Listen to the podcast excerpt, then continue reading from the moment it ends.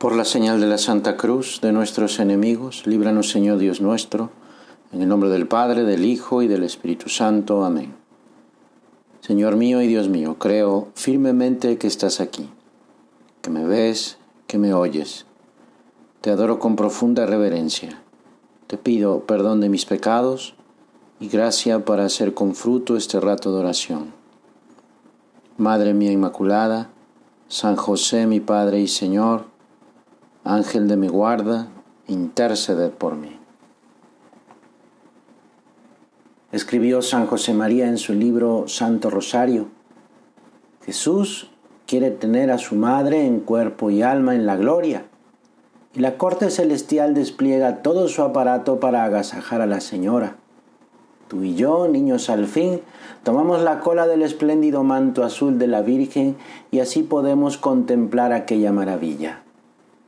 La Trinidad Beatísima recibe y colma de honores a la hija, madre y esposa de Dios. Y es tanta la majestad de la Señora que hace preguntar a los ángeles, ¿quién es esta?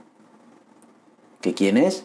Pues es nuestra madre, que ha sido elevada al cielo para recibir la merecida gloria y reconocimiento de todos los ángeles y de todos los santos, porque ella ha sido fiel al cumplimiento de la voluntad divina. Todos somos sus hijos. Ella es madre de la humanidad entera. Y ahora, toda la humanidad celebramos este maravilloso hecho. María vive en el cielo. Esta realidad la celebramos el 15 de agosto, en la fiesta de la Asunción de la Virgen.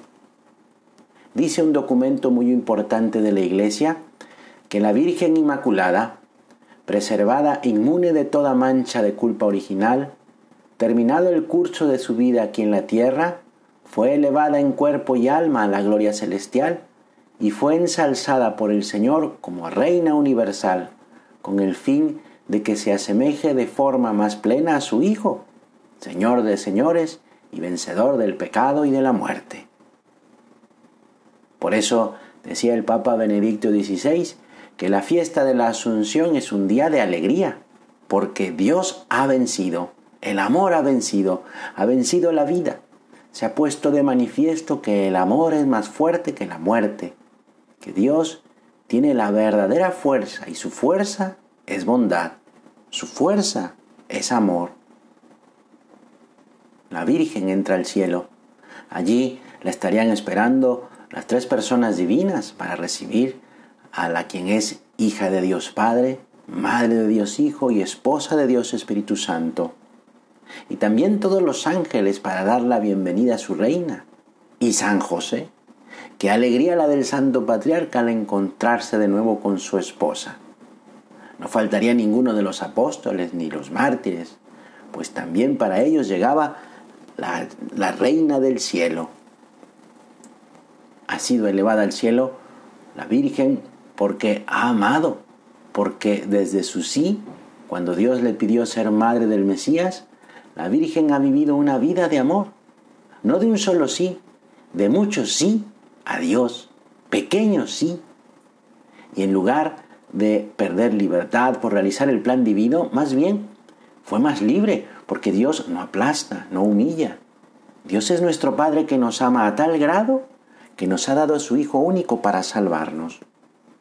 Pues a ella le pedimos que nos ayude a cumplir la voluntad de Dios en nuestra vida, entregando pues esa pequeña mortificación, ese buscar ayudar a los demás sin esperar a que me lo paguen o me lo agradezcan, a ser más generoso con, con nuestras cosas, con nuestro tiempo, a luchar contra ese defecto que me impide ser mejor hijo de Dios. Hoy en día se piensa y se cree que apartándonos de Dios y siendo nosotros pues autónomos, siguiendo nuestras ideas, nuestra voluntad, llegaremos a ser realmente libres para poder hacer lo que nos apetezca, sin tener que obedecer a nadie. Pero cuando Dios desaparece, el hombre no llega a ser libre, al contrario, pierde la dignidad divina, pierde el esplendor de Dios en su rostro. La Virgen nos enseña que viviendo con Dios, compartiendo nuestra vida con quien es nuestro Padre Dios, encontramos la verdadera libertad de sabernos sus hijos, hijos muy amados. Esto aún y precisamente en las dificultades. Dios no está sentado en su trono en una lejanía inalcanzable, se ha acercado a nosotros y se nos da a conocer con palabras y con acciones. Nos revela no solo que existe, sino que es el Dios con nosotros, que nos invita a su amistad, que nos acepta. No se ha avergonzado de llamarse nuestro Dios. Por eso nuestra confianza se apoya en Él, en Jesús. Con Él como dice San José María, todo sale antes, más y mejor. Por eso, a pesar de nuestras debilidades, mantendremos siempre la esperanza de nuestra santidad, pues la ayuda del Señor no nos falta nunca. Así lo dice San Pablo, el que comenzó en vosotros la buena obra, la llevará a cabo. Por eso, no hay que dejar que entre en nuestra alma el desánimo ante las dificultades o las tentaciones. Así también nos aconseja San José María. En algunos momentos te agobia un principio de desánimo que mata toda tu ilusión y que apenas alcanzas a vencer a fuerza de actos de esperanza. No importa, es la hora buena para pedir más gracia a Dios. Y adelante, renueva la, la alegría de luchar, aunque pierdas alguna batalla. Pues vamos a terminar nuestro rato de oración con unas palabras del Papa Benedicto XVI sobre esta fiesta. María fue elevada al cielo en cuerpo y alma. En Dios también hay lugar para el cuerpo. El cielo ya no es para nosotros como algo lejano, desconocido. En el cielo tenemos una madre y la madre de Dios, la madre del Hijo de Dios, es nuestra madre. Él mismo lo dijo. La hizo madre nuestra cuando dijo al discípulo y a todos nosotros, He aquí a tu madre. En el cielo tenemos una mamá. El cielo está abierto.